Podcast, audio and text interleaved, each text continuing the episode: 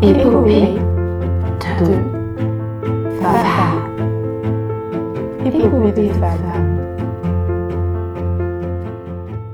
Bonjour à toutes et à tous et bienvenue dans Épopée de femmes, le podcast qui donne la parole aux ingénieurs, chercheuses et entrepreneuses qui façonnent le monde d'aujourd'hui et construisent celui de demain.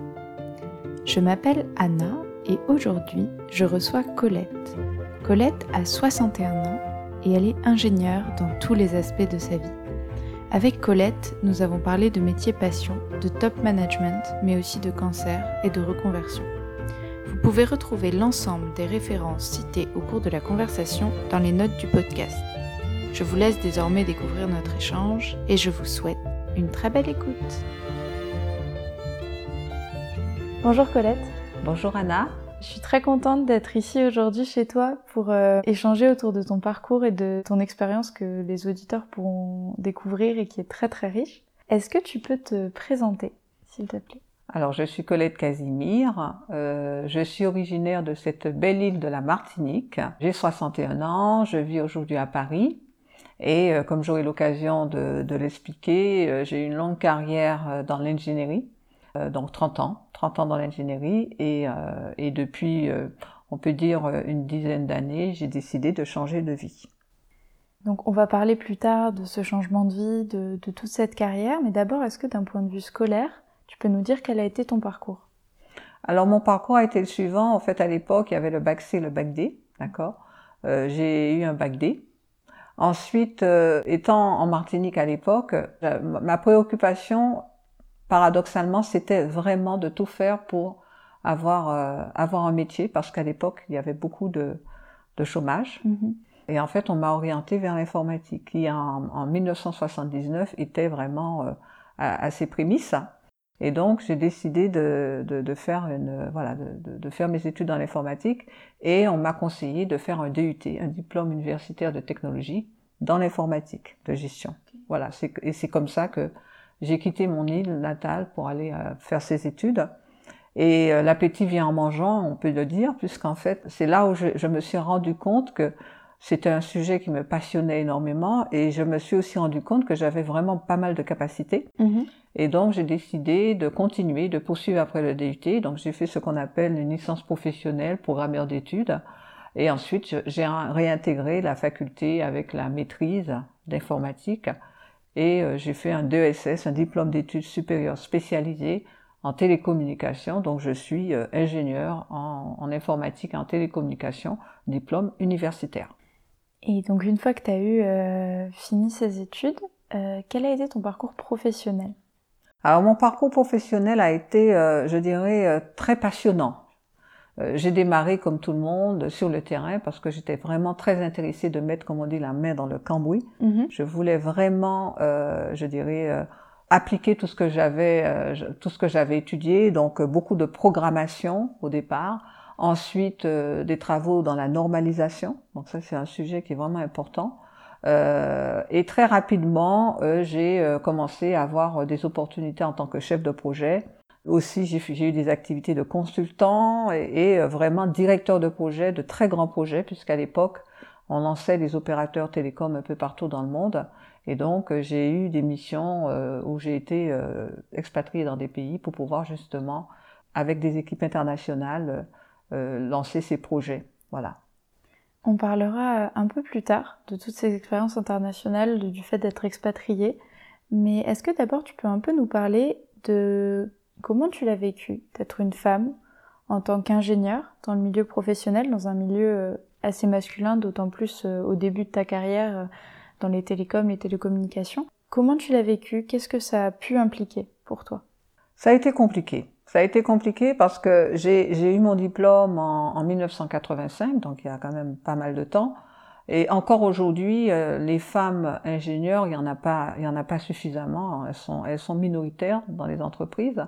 Et donc, dans l'informatique et les télécommunications, encore moins parce que c'est vraiment, entre guillemets, un métier où on voyait beaucoup d'hommes. Mhm. Donc, c'est vrai que moi, euh, je me suis toujours sentie un peu comme un, un cheveu sous la soupe. Pourquoi? Parce qu'en fait, j'ai travaillé dans des sociétés, j'ai pratiquement fait toute ma carrière dans des sociétés de services en informatique. Donc en fait, ça voulait dire que on proposait ma, mon CV par exemple à, à, une entreprise et en fait, euh, Colette Casimir, on se rend, se rend pas compte, on sait que je suis une femme, mais il y a un élément qui est important que les gens ne, ne l'entendent peut-être pas lorsque je parle, mais je suis noire, d'accord?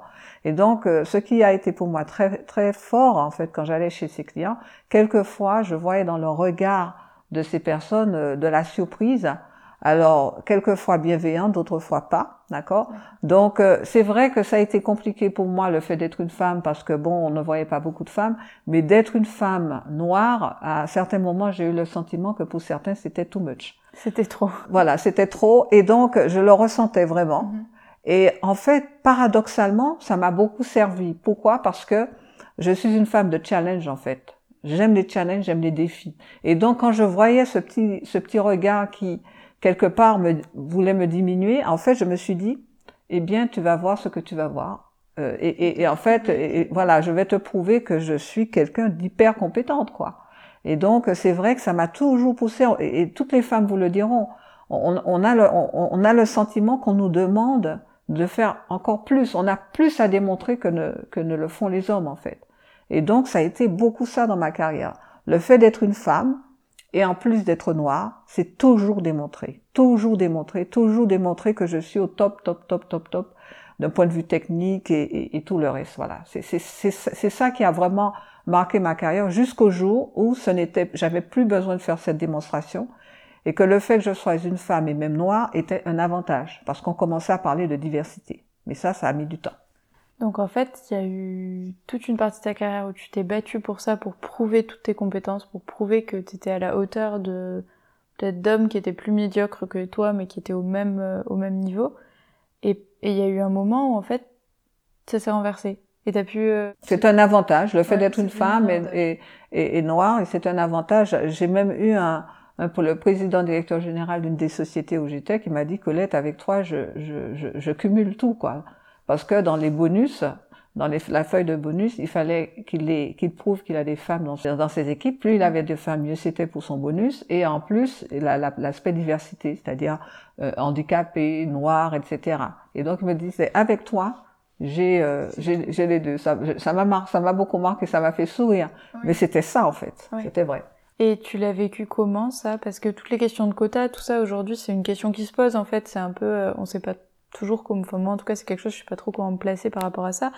Pour moi ça me renvoie un peu à ce genre d'idée. Toi tu le vivais comment du coup eh ben, cet avantage? eh ben, cet avantage a été quand même très tard. Hein. Ouais. Ça a été très tard parce que bon, ma carrière a été longue, 30 ans en fait, hein, puisque j'ai commencé à changer de vie euh, en 2017, on peut dire, hein, en 2017, d'accord?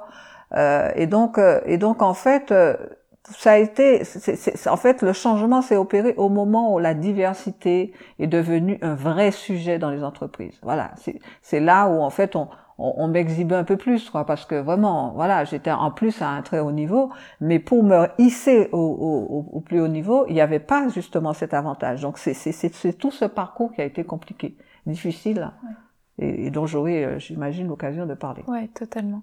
Est-ce que du coup tu peux nous nous dire un petit peu, parce que tu disais que tu avais eu à manager des équipes. Donc est-ce que, en tant que femme, c'était un positionnement qui pouvait être compliqué?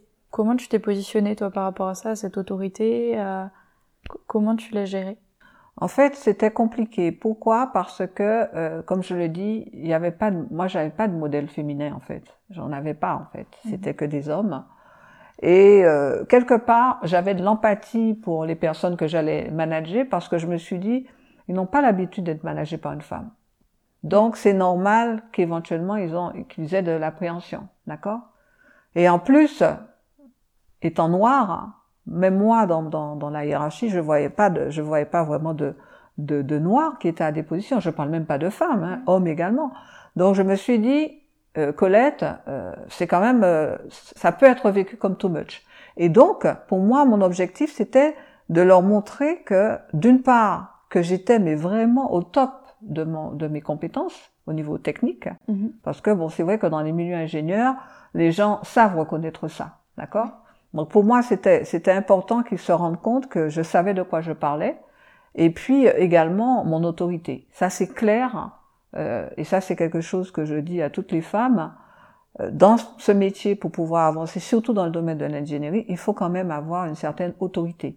Je ne parle pas d'être un dictateur, euh, non, pas du tout. Je veux dire vraiment voilà qu'il y ait une, une, autorité naturelle qui dégage de vous. Alors j'avais cette chance et c'était ma volonté. Je n'avais pas envie que mon soleil, comme je dis, soit soit euh, obscurci parce que certains avaient décidé que j'allais pas avancer. Donc moi j'allais avancer de toutes les façons. Pour moi, il était important important, euh, si tu veux, que tout, que, que, que, le travail que je que j'aurais eu à effectuer avec mes équipes soit de bonne qualité et surtout que je sois respecté par mes équipes. Et pour cela, le, le, le respect se mérite également. Donc il fallait que je montre mes, mes, mes capacités, que je fasse preuve d'autorité quand il le fallait, et puis, euh, euh comment dirais-je, il faut avoir une personnalité, ça c'est clair. Si, si, on a une faible personnalité, on peut pas, on, a, on chute en fait, on n'a pas, on n'a pas les, moyens d'avancer. oui, c'est beaucoup plus compliqué. Ça... C'est beaucoup plus compliqué, voilà, c'est ça. Donc euh, c'est vrai que j'ai eu plusieurs euh, responsabilités. Celle qui m'a beaucoup marqué, ça a été quand j'ai eu la responsabilité d'être euh, d'être à la tête d'un centre de, de, technologie qui était euh, mm-hmm. vécu comme étant un centre extrêmement, une sorte de pépite au sein de l'entreprise, euh, du temps réel et des gens très pointus. Et donc, c'est vrai que que là, ça a été une très belle expérience parce que d'une part, dans cette entre, dans cette dans ce centre, il y avait beaucoup de femmes qui, qui étaient à de belles positions, donc de chefs de projet. Mm-hmm. On peut dire 25% des femmes étaient chefs de projet, c'était des femmes. Et donc, euh, et donc là, euh, j'ai eu cette reconnaissance, j'ai senti cette reconnaissance de la part de, de, de ces équipes. Et en fait, je, je, me suis rendu compte que quand les gens étaient vraiment très pointus, euh, très à l'aise avec avec les compétences, etc. Le fait que que tu sois une femme ou que tu sois noire, c'est anecdotique en fait. Voilà, donc c'est beaucoup aussi, euh, c'est beaucoup aussi un état d'esprit, quoi. Oui, c'est ça. Il a fallu qu'une fois que tu as réussi à leur prouver que tu étais en fait euh, la mieux placée, on va dire d'un point de vue de compétence pour avoir le poste, ça, les problèmes se sont quand même assez réduits. Et voilà. mais il fallait démontrer. Il fallait mais il faut toujours démontrer quand on est, une femme. Bon, les hommes aussi certainement, mais nous, nous les femmes beaucoup plus. Moi, j'ai pu le comparer. Il n'y a, a, pas photo. Oui, c'est quelque chose qui est, qui est déjà revenu dans les podcasts et qui est, je pense.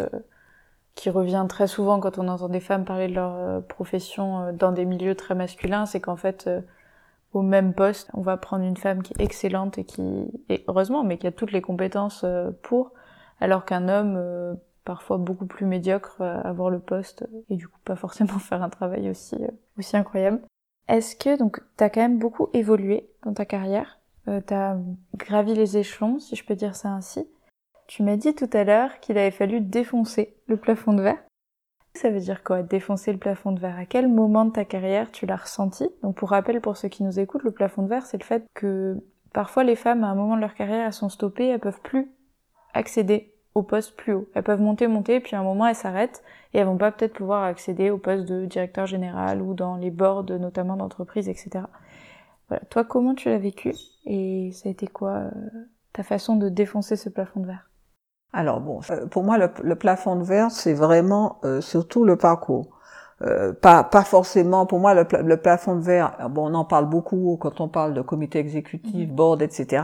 Mais le plafond de verre, c'est surtout le parcours. Ça peut être pour avoir la capacité de gérer une équipe plus grosse que celle qu'on a. On peut déjà être chef de projet, mais on veut avoir, disons, une fonction de directeur de projet où on va on va manager plusieurs chefs de projet. Et puis ensuite, euh, on monte dans la hiérarchie. Donc, en fait, le plafond de verre, euh, pour le schématiser, c'est lorsqu'on sent que, euh, eh bien, par rapport à tout le parcours que l'on a eu, le travail que l'on fait là maintenant, on l'a déjà fait, on le connaît, on sait comment, on, connaît toutes ces ficelles, et qu'on sent qu'on peut faire plus, mmh. et qu'on peut faire autre chose, qu'on a des compétences, c'est comme si on a des parties de soi qu'on n'utilise pas. C'est comme si vous utilisez que votre main droite, et, et, et, vous sentez que votre main gauche peut faire des choses et qu'on ne l'utilise pas. Voilà, c'est cette frustration de sentir que vous êtes mal utilisé ou sous-utilisé. D'accord? Alors il y en a qui qui le disent gentiment à leur, à leur responsable en disant, tu sais, j'aimerais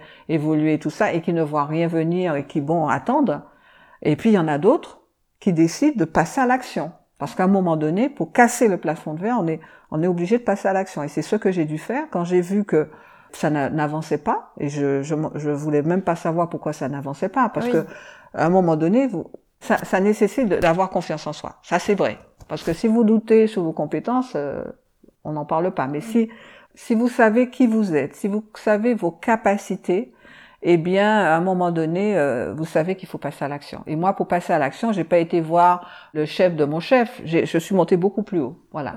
Ça a pris du temps pour avoir ce rendez-vous parce que bon, c'est comme ça, mais de toutes les façons, vous aurez un rendez-vous si vous le faites. Et j'ai débarqué dans, dans, le bureau de cette personne en lui disant, ben voilà, je suis mal utilisé, sous-utilisé, je peux faire beaucoup plus que ce que je fais aujourd'hui. Et je savais qu'en faisant ça, j'allais certainement fâcher euh, toute une chaîne. Voilà, donc il y a une prise de risque aussi. Pour briser le, le, le, plafond de verre, ben voilà, il faut, il y a une prise de risque. Il faut prendre le risque de fâcher certains et d'avancer malgré tout c'est comme ça. On ne fait pas des omelettes sans casser les œufs, d'accord Et donc c'est vrai que je me souviens avoir dit à cette personne est-ce que c'est parce que je suis une femme? Est-ce que c'est parce que je suis noire? C'est quoi le problème? Voilà. Mm. Et donc je pense qu'elle était très impressionnée. Je le voyais dans son regard, très impressionnée par ce que je lui disais, et la façon dont je le disais, l'assurance euh, qui dégageait de moi, d'accord? Et c'est vrai qu'il m'a dit, voilà, j'ai bien entendu ce que vous m'avez dit, voilà, je ne saurais pas vous dire si c'est tout de suite et tout ça, mais je, on va étudier la question. Et c'est vrai que six mois après, on m'a fait une proposition, mais c'était une proposition euh, que personne ne voulait en fait. C'était ah. prendre la responsabilité d'un projet qui allait mal et que personne ne voulait. Eh ben moi, je me suis dit, Colette, tu n'as pas le choix, c'est ta, c'est ta chance quand même. On te mhm. propose quelque chose, c'est, ça a l'air pourri.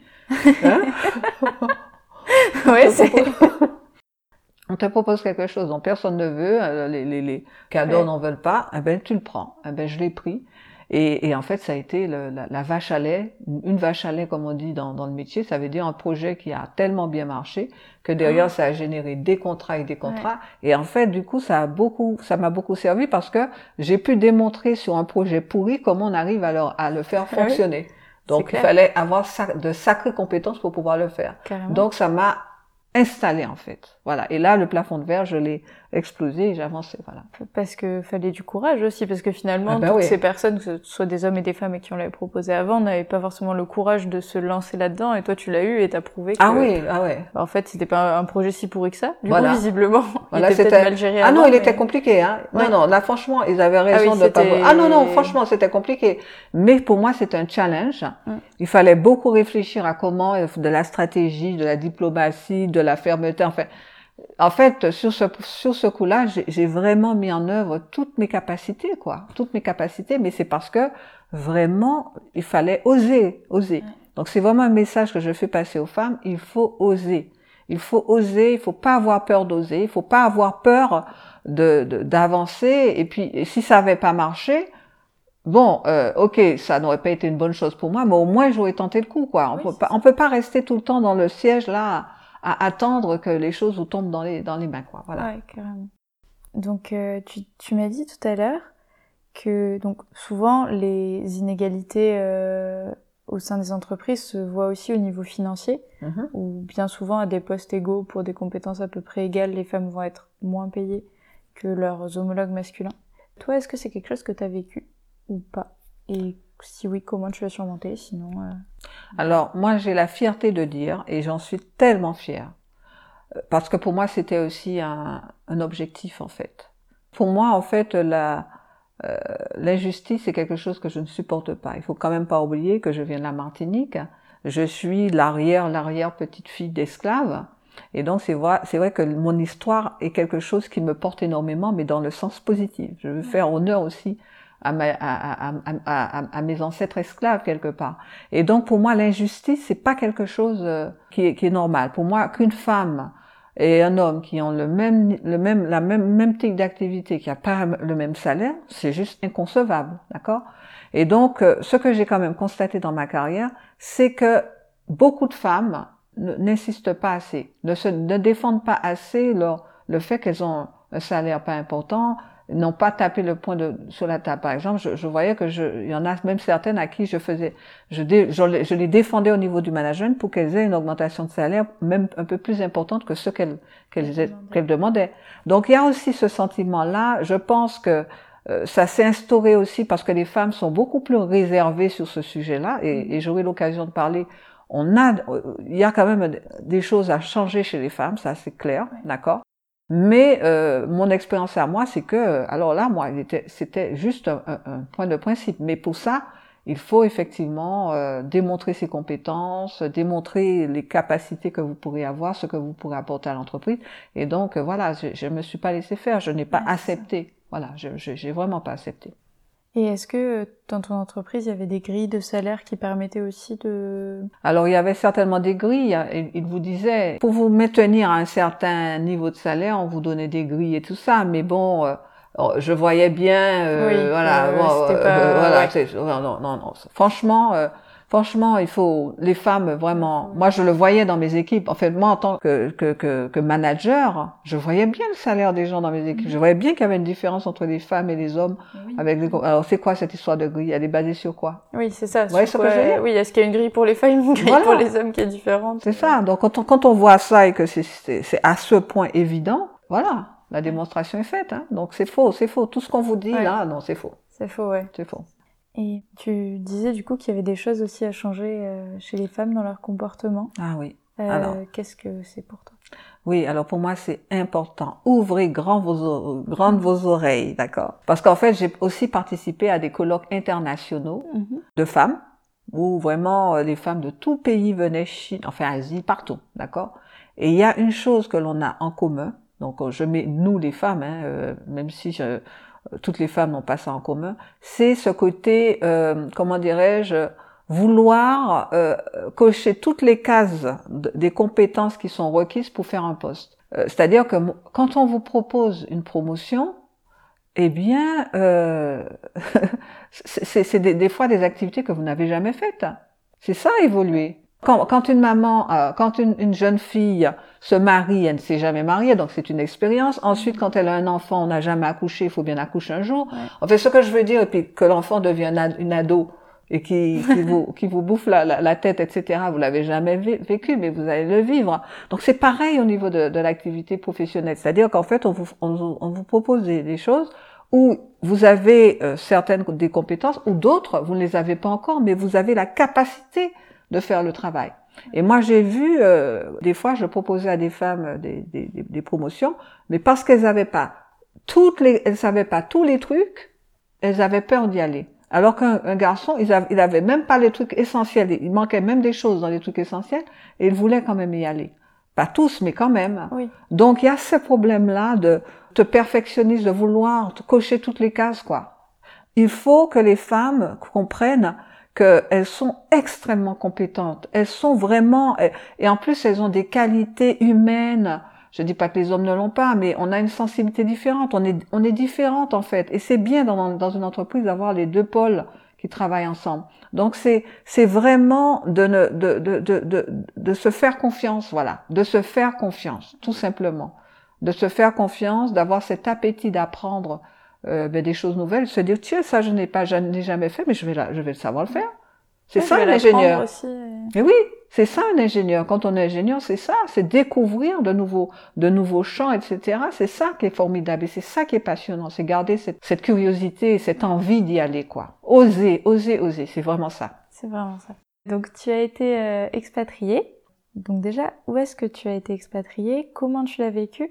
Et quels enseignements tu as pu tirer de toutes ces expériences? Eh ben écoute, la première expérience que j'ai eue de travailler à l'étranger, ça n'a pas été très long, mais de travailler à l'étranger, c'était à Madrid. Mhm. D'accord? Ça, ça, a été une première expérience que j'ai trouvée très intéressante, même si elle n'a pas été longue, elle a dû durer cinq mois, mais euh, j'ai pu sentir la différence que c'était que de travailler au sein de son entreprise euh, là où j'avais l'habitude, parce qu'en fait, euh, on, est surtout quand on a une équipe internationale, on est beaucoup loin de notre famille, mhm. ça crée des liens également, il y a, il y a une une solidarité qui se crée et en fait ça se transforme en aventure humaine également. D'accord? Donc ensuite, euh, j'ai euh, j'ai été euh, au Mexique.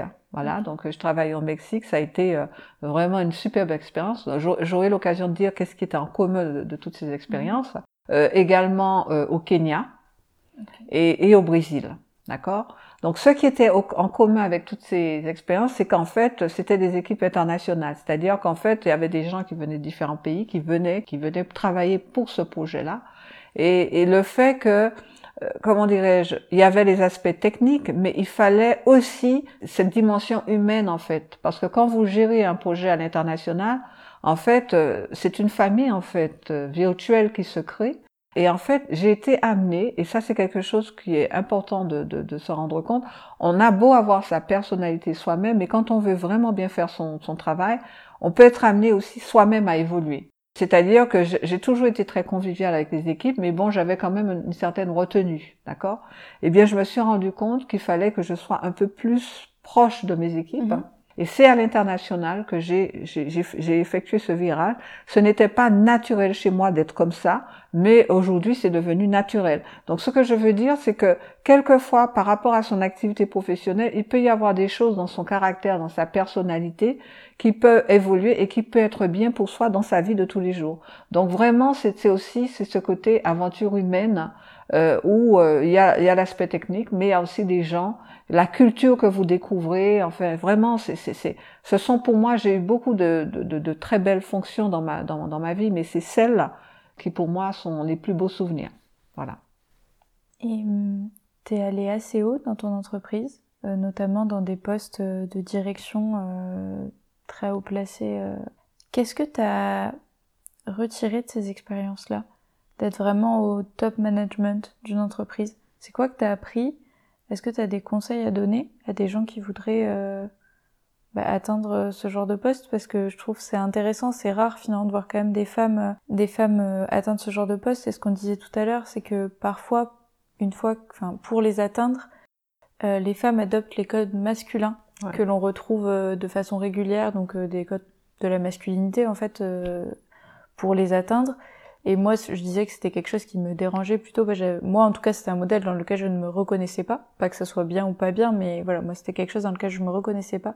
Et du coup, je voulais savoir toi comment tu l'avais vécu ça et comment tu l'avais géré? Moi, je dirais que tu as raison de parler des codes masculins, etc. C'est vrai que pour moi, un des challenges, et pour moi, c'était vraiment très très important, pour moi, Colette, c'était de rester moi-même. Mhm. Voilà, c'était pas de singer euh, les hommes que je voyais, non.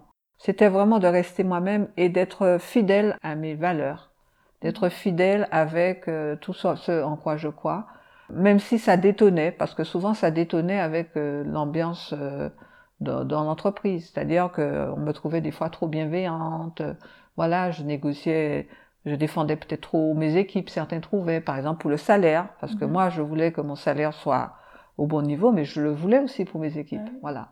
Donc euh, et puis même pour les promotions et tout ça. Donc euh, donc vraiment ce, ce caractère euh, de de vous de se préoccuper de ses équipes, parce que quand on monte en, en, en grade, si j'ose dire, ça veut dire qu'on on, devient de plus en plus manager et tout ça. Mhm. Ça, ça, ça fait vraiment partie et c'est c'est une partie à ne pas négliger. Et ce que moi j'ai trouvé de différent, c'est lorsque j'ai basculé sous les fonctions corporate, ce qu'on appelle les fonctions corporate, c'est-à-dire que quand j'étais euh, directeur de projet, programme à, l'international, euh, c'était un projet, on, on livrait euh, une solution, voilà, c'est voilà. Par contre, quand on est dans des fonctions corporate, en fait, moi j'étais responsable d'une activité au sein du groupe, pour l'ensemble du groupe. Donc c'est très intéressant, mais c'est vraiment différent parce que votre client n'est plus euh, un client externe. Par exemple, moi, c'était les opérateurs télécoms, mes clients. Hein. Mais là, c'est l'interne. Vos clients sont internes et ça change tout. C'est vraiment très, très différent. Euh, j'ai trouvé ça intéressant, mais j'ai trouvé beaucoup plus passionnant quand j'étais sur le terrain. Mais ça, c'est parce que j'ai une affinité particulière pour le terrain, d'accord? Et donc, en fait, la difficulté, c'était vraiment d'arriver, je dirais, à, à, faire en sorte que les, dans les différents pays, parce que là, du coup, il y a un, côté virtuel là, qui n'existe pas lorsqu'on est en prise directe avec des équipes euh, sur le terrain. Vous avez des gens dans les différents pays, vous devez discuter avec eux, vous ne pouvez pas aller dans tous les pays non plus. Donc, euh, donc en fait, il faut, il faut faire en sorte que votre compétence soit, soit reconnue dans les différents pays. Donc, ça peut être compliqué. Ça peut être compliqué. Donc, euh, ça nécessite de trouver des façons de faire. Aujourd'hui, grâce au Covid, ça va être formidable parce que là, maintenant, tout ce qui est, tout ce qui est euh, visioconférence et tout ça, ça, ça devient de, de, plus en plus répandu et tout, mhm. ça, ça, se banalise. Mais à l'époque, c'était pas si banal que ça, quoi. Donc, mhm. euh, donc vraiment, je dirais, c'est cet aspect fédérateur d'une équipe virtuelle voilà, d'une équipe euh, virtuelle qui était, euh, qui était, qui n'était pas évidente. Et puis le fait qu'il faut négocier, négocier en interne, négocier avec d'autres départements parce que c'est, c'est souvent transverse, euh, voilà. Donc, donc c'était une autre difficulté et c'est, c'est, vraiment différent. C'est une activité différente qui fait appel aux compétences que l'on peut avoir acquis par ailleurs, acquises par ailleurs, mais ça, on en développe d'autres également. Beaucoup, beaucoup la diplomatie, j'ai remarqué. Et donc en parallèle de cette carrière, euh, il y a quelque chose qui, est venu bouleverser ta vie, que tu as appelé ton voyage. Est-ce que tu peux nous en parler un petit peu? Oui. Alors ça a été un combat au départ, parce que donc c'était en 2004 que le cancer est entré dans ma vie, donc un cancer euh, du côlon.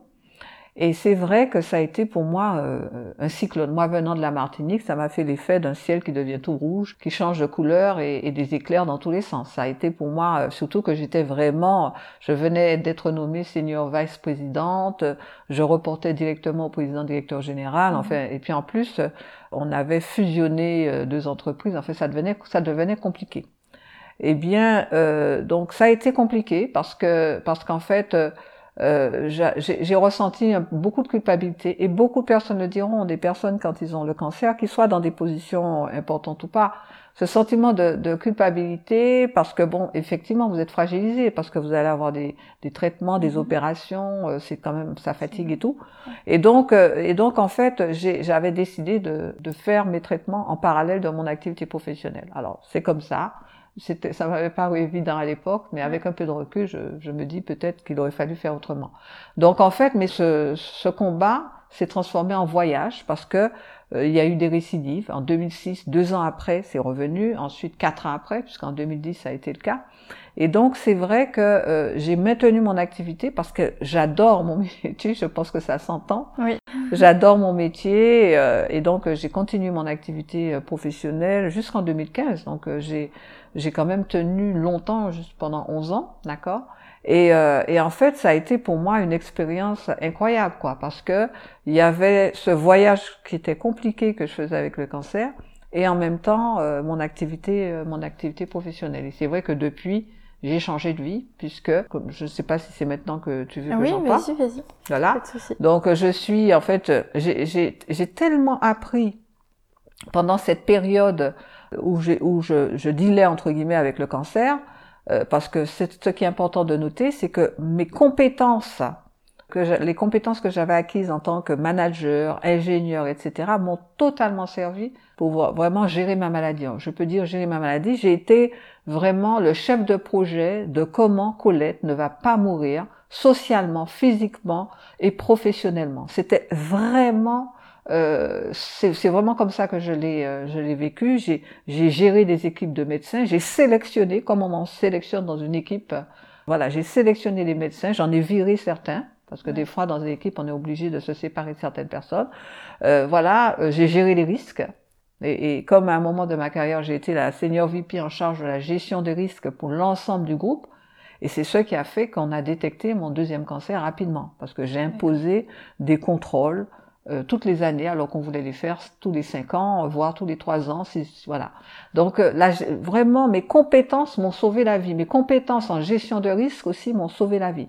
Donc vraiment, euh, ce que j'ai envie de dire de cette expérience, c'est que il faut voir l'ingénierie comme étant, comment dirais-je, pas seulement une technique, mais aussi un mode de pensée, un mode d'action. Voilà. Il faut partir du principe que tout ce que vous apprenez, vous pourrez l'utiliser dans tous les aspects de votre vie. Hein, vous voyez, le cancer, ça a été pour moi une évidence. Mhm. Et donc, j'ai voulu euh, transformer cette expérience en expertise parce que je me suis rendu compte que j'ai beaucoup appris tout au long de ma maladie. Et donc, en 2017, j'ai décidé de me rendre à l'université des patients euh, qui se trouve à Sorbonne Université, à, la salle pétrière. Et donc, j'ai fait un diplôme universitaire de patient expert, d'accord.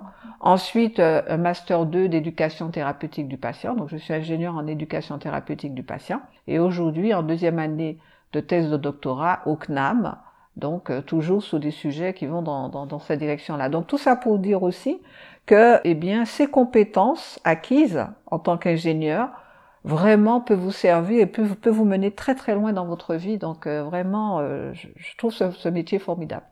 Et donc tu disais que tu avais repris aussi des études.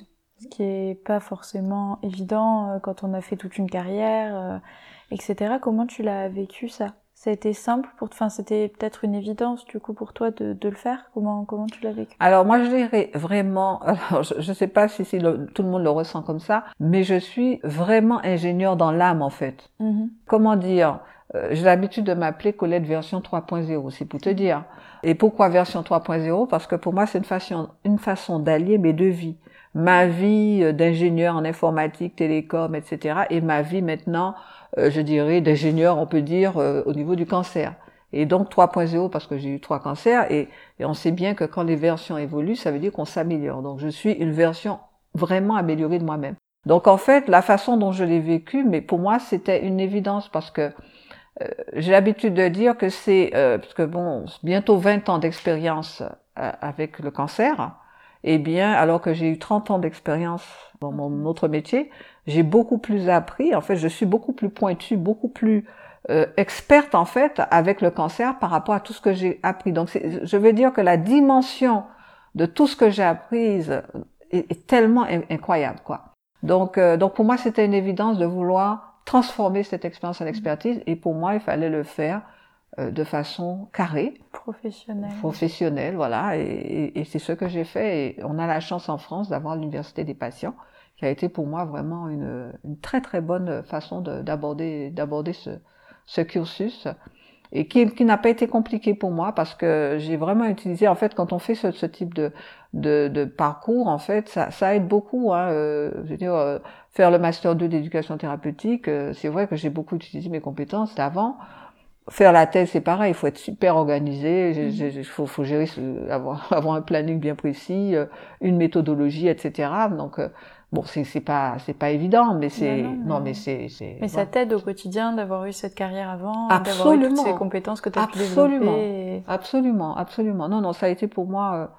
Euh, non, non, je suis très heureuse euh, de, de cette euh, cette nouvelle vie que voilà que je suis en train d'avoir à 61 ans. Donc comme quoi tout est possible. Bah ouais, c'est génial. Tout est possible. Et en tant qu'ingénieur d'éducation thérapeutique, euh, c'est quoi tes missions? Enfin, ce serait, ça peut amener vers quoi comme euh, métier en fait? Voilà. En fait, le, en fait, ça permet en fait de concevoir des programmes qui vont aider les patients à mieux gérer leur maladie, à mieux vivre leur maladie et surtout à mieux se prendre en charge.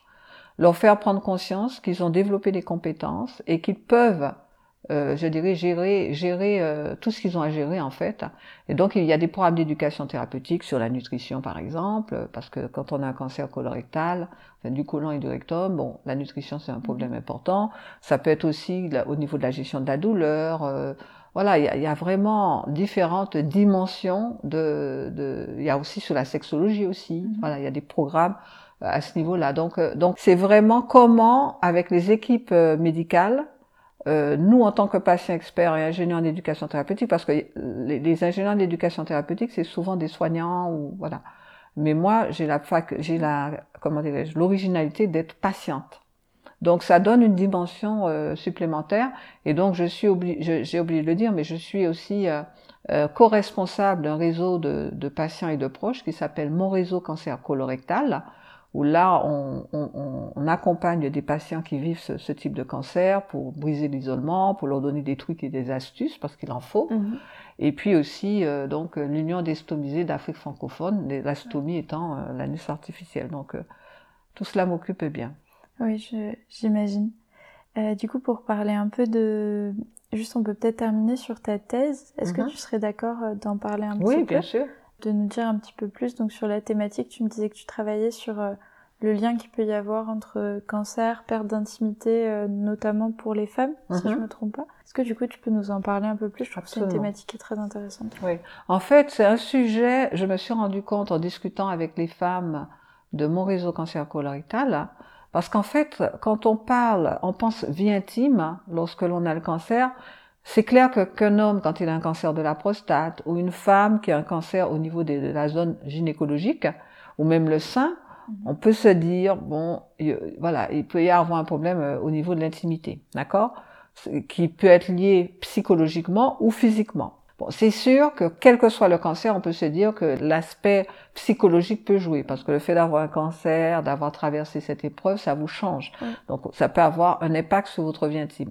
Mais ce qu'on ne sait, on sait moins, c'est qu'il y a des cancers pour lesquels on ne fait pas le lien avec la, zone intime. Mm-hmm. Ça peut être le cancer du poumon, ça peut être le cancer du côlon, ou du rectum, le cancer digestif, ou tout autre type de cancer. Et en fait, on se rend compte que quelquefois, les traitements peuvent avoir un impact direct, c'est-à-dire la chimiothérapie. Ça peut être la chirurgie, parce que si euh, lorsqu'on vous a fait la chirurgie, on a coupé certaines choses, eh bien derrière, votre libido peut disparaître. Ça peut être le fait qu'on vous ait enlevé vos ovaires à, 30 ans, euh, parce que bon, voilà, à 30 ans, et que vous, vous quand on vous enlève les, ovaires, vous êtes en, en, ménopause accélérée. Enfin bon, ce que je veux dire, c'est que on n'en parle pas. C'est ça le problème. Les soignants n'en parlent pas. Et les patients euh, qui ne savent pas qu'il y a un problème là n'en parlent pas non plus. Et ceux qui savent qu'il peut y avoir un problème, même n'en parlent pas parce que c'est un sujet tabou. Mm. Voilà. Donc, euh, donc du coup, mon objectif au sein de cette thèse, c'est de me concentrer sur le cancer, la vie intime et sexuelle, comment les femmes se reconstruisent. Pourquoi Parce que en plus, les études ont démontré que les patients en parlent très peu, mais les hommes en parlent plus que les femmes. D'accord. Donc les femmes sont encore, sont encore euh, vraiment. Et donc pour moi, l'objectif c'était vraiment de, de, de, faire en sorte que les femmes en parlent plus. Et puis un autre problème pour moi d'éthique et de démocratie sanitaire, c'est-à-dire que pour certains traitements, les hommes sont pris en charge à 100% quand ils ont des problèmes érectiles, etc.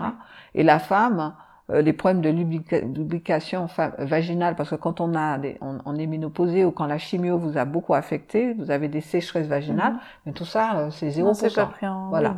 voilà. Donc il y a, y a, vraiment aussi euh, ce côté qui est pour moi important de, de, de prise de conscience, parce que moi, ce que j'aimerais, c'est que les soignants comprennent aussi la difficulté qu'ont les femmes à résoudre, enfin, à essayer de trouver des solutions. Moi, je connais beaucoup de femmes qui ont décidé de renoncer. Elles savent qu'elles ont un problème, elle renonce parce qu'il y en a une, par exemple, qui euh, qui m'a dit, eh ben oui, j'ai décidé, mon, mon, mon, compagnon est parti, d'accord, après le, quand j'ai eu le cancer, et donc euh, elle, elle, a voulu faire une expérience avec quelqu'un qui avait un cancer de la prostate, parce qu'elle s'est dit, comme il a un cancer de la prostate et moi j'ai un cancer, donc j'ai plus rien à expliquer, c'est plus facile. Euh, bon, cette personne souhaitait euh, être maternée, donc ça n'a pas marché. donc, c'est pour expliquer comment ça peut être compliqué, comment ça, ça, peut être compliqué, les impacts peuvent être peuvent être compliqués, et aussi pour que les soignants comprennent aussi la complexité que c'est pour les femmes pour pouvoir se réinventer, comme je dis, parce que quelquefois, eh bien, euh, vous êtes obligé de revoir totalement votre sexualité, parce que la façon dont vous concevez vos, vos, vos pratiques sexuelles avant, on, on doivent évoluer, parce que ce ne sera plus pareil. Donc c'est toute cette complexité que cette thèse va mettre en avant de façon à ce que les patientes soient mieux accompagnées par les soignants et que les, et les patientes comprennent mieux les difficultés auxquelles elles sont confrontées et, et le fait qu'il faut qu'elles en parlent et qu'elles soient plus proactives. Voilà. C'est super intéressant et je pense qu'effectivement, de manière générale, la santé des femmes et la santé sexuelle des femmes est très maltraitée entre On guillemets, enfin au sens propre du terme maltraitée euh, dans la société et c'est encore extrêmement tabou, etc. Donc euh, c'est super, euh, super chouette. Ah ouais, je me donne à fond euh, sur cette thèse. J'ai vraiment, j'ai une motivation, mais plus, plus, plus. C'est génial. Et donc tu disais aussi que tu faisais partie donc de cette association qui est-ce que tu peux rappeler le nom? Je veux pas oui, dire alors, alors, donc, je suis co-responsable de mon réseau cancer colorectal. Et puis, il y a une autre association qui me tient particulièrement à cœur. Je suis cofondatrice de euh, l'Union des stomisés d'Afrique francophone. Alors pour ceux qui savent pas ce que c'est qu'une stomie, une stomie c'est un abouchement euh, que l'on fait au niveau de la zone intestinale et sur le ventre. Euh, on peut, on, parle aussi d'anus artificiel. Eh bien, pour dans certaines pathologies, pas seulement le cancer, hein, euh, digestif, mais ça peut être aussi d'autres maladies chroniques. Eh bien, euh, même l'endométriose. Il y a des gens qui ont eu l'endométriose à qui on est obligé d'installer une, une, poche de stomie. Et donc, c'est un anus artificiel. Et en fait, il faut savoir qu'en Afrique, tout doit être payé. Voilà, quand vous êtes à l'hôpital, euh, la seringue qui est utilisée doit être payée, le repas que vous prenez doit être payé. Et donc, une poche, ça coûte entre 6 et 8 euros ce qui est une fortune en Afrique, alors qu'ici en France c'est gratuit. Et donc euh, l'objectif de cette euh, association, c'était de de, de, faire en sorte de faire connaître cette association au, niveau français et même au-delà, la Suisse, enfin les pays francophones, pour qu'on nous fasse des donations d'appareillage de, stomie, de poche, etc. Et donc, euh, bon, pas, malheureusement, quand un patient décède et qu'il avait une stomie, les, les, proches peuvent entrer en contact avec mhm. nous et nous, en, et nous envoient tout le reste du matériel qu'il a. On, on s'interface aussi avec des hôpitaux qui nous font don de ces, de stomies que nous envoyons au Sénégal, au Cameroun et au Maroc. On espère bientôt en Algérie. Enfin voilà, c'est l'Afrique francophone. Voilà. Et donc, euh, et dans chacun de ces pays, on a un patient stomisé euh, qui, euh, c'est des femmes, pour l'instant ce sont des femmes, qui elles vivent la stomie et qui sont stomisées à vie, d'autres temporairement, et qui donc s'interfacent avec avec des patients stomisés pour leur donner la, la, les poches, mais pas seulement, pour aussi leur apporter un soutien psychologique. Voilà, parce que l'objectif aussi de cette association, c'est de lever le tabou de la stomie en Afrique. Oui, parce que tu, tu m'expliquais que c'était quelque chose du coup qui était très compliqué à gérer, parce que donc pour euh, les gens qui nous écoutent, c'est quelque chose qui doit être changé, les poches de stomie régulièrement, donc le coût il est euh, quotidien ou hebdomadaire en fonction de la du, de la pathologie, etc. Mais donc il y avait un vrai tabou autour de ça et que ça isolait énormément finalement euh, les gens. Donc ça c'est aussi quelque chose contre lequel l'association se, ah oui, on bat au quotidien. Ah oui, on se mobilise là-dessus parce que il faut savoir qu'aujourd'hui, quand les gens et, beaucoup de gens ne peuvent pas se payer, euh, même en France, imaginons que aujourd'hui en France c'est pas c'est gratuit, mais une poche qui coûte entre 6 et 8 euros, c'est quand même un budget même pour un pays comme la France, d'accord? Et donc, euh, et donc en fait, euh, c'est vrai que les, aujourd'hui, la, la, plupart des gens utilisent des sacs en plastique qu'ils collent sur leur, ventre. Alors avec toutes les, tous les problèmes que ça pose de fuite, etc. Il y en a d'autres qui mettent des pagnes. Donc c'est une pièce de tissu, donc qu'il faut changer régulièrement. Et, et, et, en fait, les odeurs et tout ça font que ces personnes sont isolées chez eux, sont et en famille. Les gens vivent en famille en fait en, en, Afrique. Donc ils sont des gens qui sont mis à part. Et quand ce sont des femmes jeunes, comme, comme la patiente que l'on a à Dakar, qui a 28 ans et stomisée à vie, eh bien là, c'est dramatique, quoi. Donc, euh, donc vraiment, les femmes, les hommes, c'est difficile, mais pour les femmes, c'est encore pire, quoi. Donc, euh, donc, euh, on se mobilise vraiment pour, vraiment pour aider les hommes et les femmes oui, dans, dans ces pays-là, voilà. Et donc, tu disais que aussi, il pouvait y avoir pas mal de problèmes de de détournement, on va dire, de ces dons. Donc vous, vous devez avoir encore plus une euh, attention particulière à où vont ces cartons, on va dire, que vous envoyez là-bas. Donc vous faites appel, c'est ça, à d'autres associations qui vont envoyer du matériel médical et qui vous autorisent à utiliser une partie de leur container ou des choses comme voilà, ça. Voilà, c'est ça. C'est effectivement ça. C'est-à-dire, par exemple, dans, dans trois semaines, là, c'est le hasard qui veut ça, mais dans trois semaines, avec Croco du Monde, qui est une association de jeunes médecins, donc, qui sont à Montpellier, eh bien, ils vont faire partir un conteneur pour Dakar, parce que eux, ils amènent du matériel, notamment beaucoup de matériel pédiatrique euh, médical, et donc, euh, on aura un espace pour pouvoir euh, transporter euh, à, Dakar.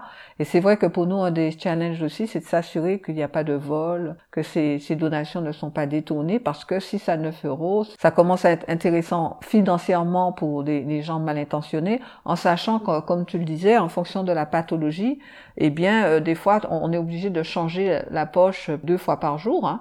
Euh, mais il y, a d'autres fois où la, la, poche, on peut la garder euh, plusieurs jours, d'accord? Mais, mais vraiment, c'est un vrai budget. Ça nécessite un vrai budget. Et il y a des poches. On peut avoir une stomie temporaire. Et ensuite, on fait ce qu'on appelle une remise en continuité, mais il y a aussi des stomies définitives. Et ça, alors là, c'est dramatique. Un, budget à vie, en fait. Voilà, voilà. Sans compter le traumatisme que c'est, quoi. Parce que même ici en France et partout, puisque moi, je, on, on, parle beaucoup avec des associations de, de stomisés. C'est un, c'est un, il faut l'accepter la stomie, hein. Il faut l'accepter psychologiquement. Donc, euh, si en plus vous avez ça et vous n'avez pas les moyens de faire en sorte que, ben, que, que qu'il n'y ait pas de mauvaise odeur, qu'il n'y ait pas de fuite, euh, si vous allez au restaurant, bon, même des gens qui ont une poche, des fois, ça fuit. Ça arrive, ça. Mais si vous avez une poche en plastique que vous avez collée, franchement, C'est juste insupportable. Nous avons des photos, mais qui, qui, qui, qui c'est horrible, c'est horrible. Ouais. C'est aussi un accès à la dignité finalement pour les gens. Absolument, euh, vivre, euh, absolument. C'est un aspect à la dignité. C'est fou, quoi. Mm. C'est fou. Donc c'est quelque chose qui nous touche tellement, nous remue et, mm. et on remue ciel et terre en fait.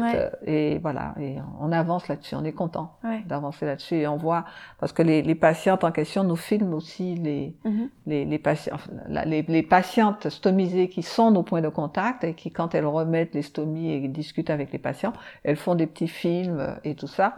Euh, on va justement faire un petit euh, un petit montage parce qu'on veut brouiller les visages, on veut pas qu'on voit les gens, mais, mais, mais, vraiment, euh, il faut voir la joie. C'est vraiment, c'est formidable, voilà.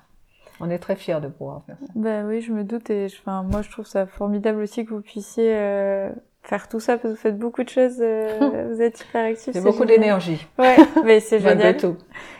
Malgré ma fatigue, parce que je me fatigue beaucoup. Mais bon. Oui, évidemment. Mais c'est, ça me porte.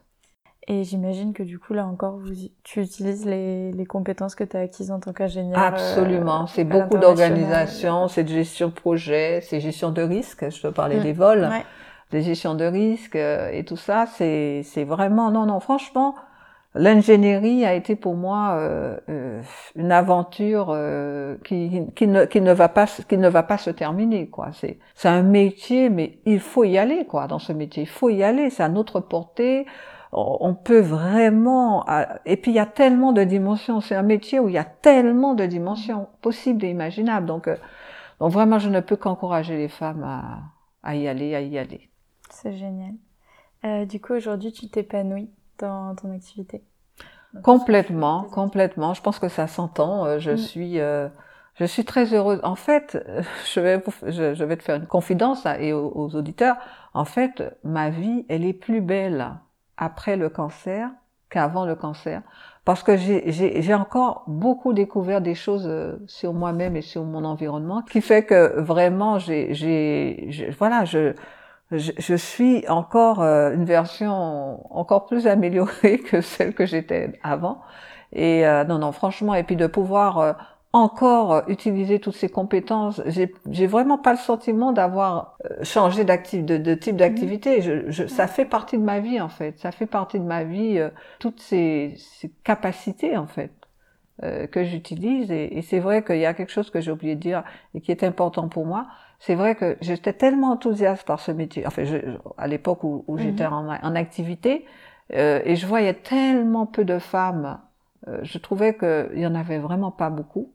Et donc j'ai décidé en fait de, de, de coacher, d'être le mentor de femmes. Donc j'ai été le mentor de beaucoup de femmes pour les pousser à, à avancer. Alors il y en avait qui faisaient de l'ingénierie, mais pas que de l'ingénierie. Je voulais que les femmes avancent. Quoi. Ouais, et donc euh, donc c'est vraiment quelque chose aussi que je j'encourage les femmes qui entendent cela et qui ont de l'expérience et qui peuvent, euh, je dirais, aider d'autres femmes à aller plus loin, leur transmettre des trucs et des astuces. Par exemple, il y a certaines femmes qui étaient qui étaient presque trop jolies. J'ai presque j'ai presque envie de dire que quand en plus on est ingénieur, on est on a on a de super compétences et qu'on est jolie, trop belle en fait, eh bien euh, c'est ça peut être un problème parce qu'en fait on, on, regarde plus votre plastique ouais. que ce que vous avez dans la tête, d'accord? Mm. Alors que si vous êtes un peu moche, si j'ose dire. En fait, on, on s'intéresse plus à, à, ce que vous avez dans la tête. Non, c'est vrai, j'ai vu ça aussi. Hein. Mm. Donc voilà, c'est ça que je, voulais dire également.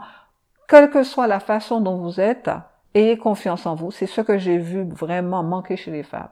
Vraiment, c'est la confiance en soi. La confiance en soi. Mais franchement, ça, c'est un truc euh, qu'il faut changer, quoi. Avec, il faut que les mères euh, et les pères euh, s'impliquent beaucoup plus dans l'éducation des, des, des filles pour faire en sorte qu'il n'y ait pas cette différence entre les garçons et les, les, les filles dans dans, au niveau éducation, parce que je, je vous assure, je l'ai vu trop souvent ça. Je l'ai vu trop souvent et, et pas vraiment chez les hommes, quoi. Donc vraiment, il y a ça qu'il faut qu'on change. Et en plus, ingénieur, c'est vrai que ça, ça impressionne, euh, ou parce que les jeunes filles se disent bon, euh, ça va être un peu chiant, ou comme il y aurait beaucoup trop de garçons dans ce métier et tout ça. Non, franchement, c'est génial. C'est génial comme métier. C'est génial comme métier. Vraiment, il faut y aller, quoi. Mais il faut, il faut oser et puis il faut, faut vraiment avoir envie d'affronter des challenges aussi. Ça, c'est vrai. Oui, c'est sûr. Si on veut un long fleuve tranquille, non. C'est pas, c'est pas le propos. Il faut faire autre chose. Et donc, euh, juste pour rebondir sur l'histoire du mentorat, tu l'as fait dans le cadre de ton entreprise ou c'était euh, Non, c'est Colette. C'est Colette. C'est juste Colette. Euh, alors, c'est juste Colette qui a décidé. Alors, je vais être honnête avec toi. Au tout départ, je, je coachais des femmes noires. Ok. Parce que franchement, pour moi, c'était insupportable. Bon, je voyais pas beaucoup de femmes, mais des noirs, j'en en voyais vraiment pas, quoi. Pour moi, mhm. c'était, c'était juste pas possible, quoi. Et, et donc c'est voilà, j'ai commencé, je me suis dit non, je vais, je vais, je vais les mentorer, mhm. je vais leur montrer que j'existe, donc elles aussi elles peuvent exister, que c'est possible. Et puis après, ça, ça, a, ça a été noir, blanc, jaune, enfin, bon, euh. tous, toutes les couleurs. et puis hommes et femmes, voilà. Mais euh, et la, la, la, la, personne la plus jeune que j'ai mentorée, elle avait 11 ans. Okay. Ah ouais, ça c'est ça a été euh, ça a été c'était mhm. après mon premier mon deuxième cancer. C'est une jeune fille qui m'avait tapé dans l'œil quoi parce que il y a des enfants comme ça quand quand tu les vois, tu te dis euh, elle dégage quelque chose. Et je lui ai demandé mais qu'est-ce que tu veux faire plus tard? Alors je m'attendais à maîtresse d'école, etc. Le truc classique test de l'air. Elle m'a dit astronaute biologiste. C'est hyper précis. alors je me suis dit je ne me trompais pas. Elle est elle est particulière. Et je lui ai promis de la faire rencontrer une, une, astronaute parce que moi, la particularité de mon, de mon mentoring coaching, c'était de mettre en relation dans mon réseau la personne avec le, le métier qu'il voulait faire. C'était pas que des ingénieurs. Oui, c'était voilà, divers. Voilà, divers, divers. Et en fait, euh, eh bien, deux ans après, je lui ai fait rencontrer euh, Claudie Énéré à la Cité des Sciences. Elle avait, alors je t'explique, elle faisait pas partie de mes relations. J'ai torturé jusqu'à mon vétérinaire, j'ai torturé posait la question est-ce que tu connaîtrais pas quelqu'un qui connaîtrait euh, quelqu'un euh, voilà qui connaîtrait un astronaute? Alors j'avais réussi à trouver un, un, astronaute aux États-Unis mais c'était en anglais. Moi je parle anglais couramment. Mais je voulais pas que faire jouer à la traductrice. Je voulais que la, que que cette jeune fille vive la chose. Et je voulais que ce soit une femme. Et c'était un homme aux États-Unis. Et en, embêtant tout le monde eh ben une de mes amies a, a, mis en, contact avec euh, Claudie Néré qui a très bien accepté et qui nous a reçus chez elle. Voilà, ça a été extraordinaire. Donc, elle sera pas astronaute. Je pense pas qu'elle aurait été non plus. Bon, il se trouve qu'elle a eu aussi des problèmes de, de céphalée, de, de migraine et tout ça par la suite, euh, en grandissant. Mais en fait, ce que je voulais lui faire comprendre, c'est que quand on se fixe un challenge, parce que moi je connaissais pas, elle le savait bien, je connaissais pas de, je viens d'un milieu très modeste, moi. Euh, vraiment, je veux dire, mon parcours est juste exceptionnel, quoi. Mais, euh, mais je lui avais promis, je voulais lui montrer que quand on se, on s'engage et quand on se donne les moyens, on peut arriver à, à faire les choses. Et, et, donc, et ça, elle a bien retenu, en fait. Elle a bien retenu. Et puis aujourd'hui, elle sera certainement diplomate. Elle a fait Sciences Po. Elle a fait un très, très beau parcours. Hein, puisque ce dont je parle, il y a, c'était en 2006, donc elle a bien grandi depuis. Mais tout ça pour te dire que euh, c'est important de mentorer, c'est important que nous les femmes qui avons traversé cette aventure de, de, de, de, de carrière avec toutes les complications qu'on a connues, il n'y a pas de mentor, il y en a pas assez de mentors, donc il faut vraiment prendre le temps. Et ça, c'est prendre du temps, c'est vrai. Oui. C'est pas évident. Moi, jusqu'à aujourd'hui, je continue à, à, le faire. Il faut le faire. Il faut que les femmes expérimentées le fassent parce que elles ont besoin d'aide. Les femmes ont besoin d'aide. Voilà. Et de soutien. Et d'encouragement. Et quel conseil tu pourrais donner? Toi, t'en as déjà donné euh, plein, plein, plein. Mais il y en a euh, un qui est important. Voilà, quel conseil tu pourrais donner à une jeune fille ou un jeune garçon qui aimerait embrasser une carrière, un parcours comme le tien, ou en tout cas devenir aussi inspirant que toi? Alors, la chose que j'ai retenue le plus, figure-toi, c'est oser. Ça, c'est vraiment, s'il y a quelque chose que, qui, euh, qui, qui pour moi a été essentiel dans mon parcours, alors la confiance en soi, j'en ai parlé, mais c'est oser. C'est oser, c'est-à-dire, euh, euh, il y, a, y, a, y, y, a, des choses qui peuvent vous faire peur, des actions que vous allez faire vis-à-vis d'un manager, vis-à-vis d'une proposition, ou une, une idée que vous avez, une intuition que vous avez, j'en sais rien. Mais c'est oser ne pas se limiter, de ne pas se donner des, des pensées auto-limitantes. C'est vraiment oser. Et ça, moi, je n'ai fait que ça toute ma vie. Oser, oser, oser, parce que mon parcours est juste exceptionnel. Je viens d'un milieu tellement modeste. Mon père était brancardier, euh, ma mère ne travaillait pas, euh, j'étais la première à avoir le bac, nous étions quatre enfants, etc. Être ingénieur, mais jamais euh, personne n'aurait imaginé ça. Mais c'est parce que j'ai cru en moi et parce que je sentais que j'avais des capacités. J'ai osé, quoi. Mhm. J'ai continué j'ai, et j'ai pas voulu arrêter. Voilà. Donc c'est ça, c'est oser. Ouais, et tu t'es donné les moyens aussi euh, d'y arriver parce ah que quand on vient d'un milieu euh, modeste, c'est vrai que c'est pas toujours euh, facile et c'était t'as eu t'as des choses qui t'ont aidé dans dans ce parcours? Oui. Oui, parce qu'en fait, la, la, la, la, situation à la maison était difficile, très difficile pour, mmh. Pour plusieurs raisons, et ça m'a beaucoup porté. C'est-à-dire que je n'ai jamais oublié d'où je viens. Oui. Je sais d'où je viens, je sais comment la vie peut être difficile.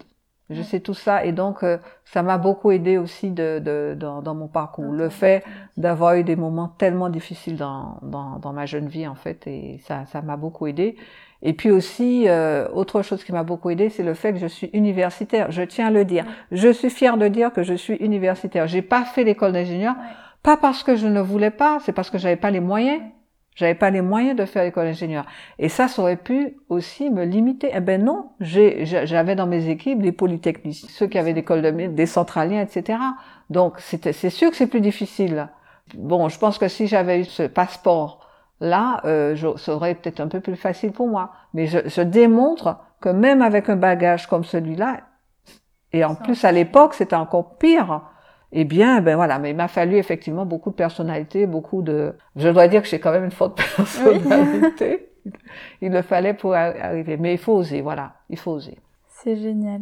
Merci beaucoup Colette d'avoir partagé tout ça. Je trouve que tu as un message vraiment d'espoir qui est extraordinaire et moi ça me fait beaucoup de bien en tout cas d'entendre tout ce que tu as dit.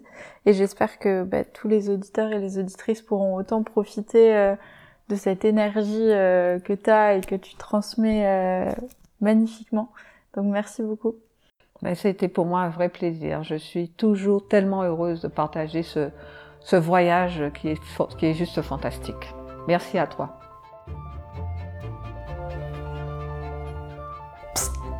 Merci d'avoir écouté cette conversation jusqu'au bout. Si elle t'a plu et intéressé, abonne-toi pour ne louper aucun des prochains épisodes. Tu peux aussi laisser 5 étoiles et un commentaire si la plateforme d'écoute que tu utilises le permet. Cela m'aide beaucoup. N'hésite pas à me retrouver sur Instagram, at épopée-2-femme ou sur LinkedIn sous mon vrai nom, Anna Ramos. Cela te permettra de découvrir encore plus de contenu et de ne louper aucun des prochains épisodes. Il ne me reste qu'à te dire à la semaine prochaine, j'espère.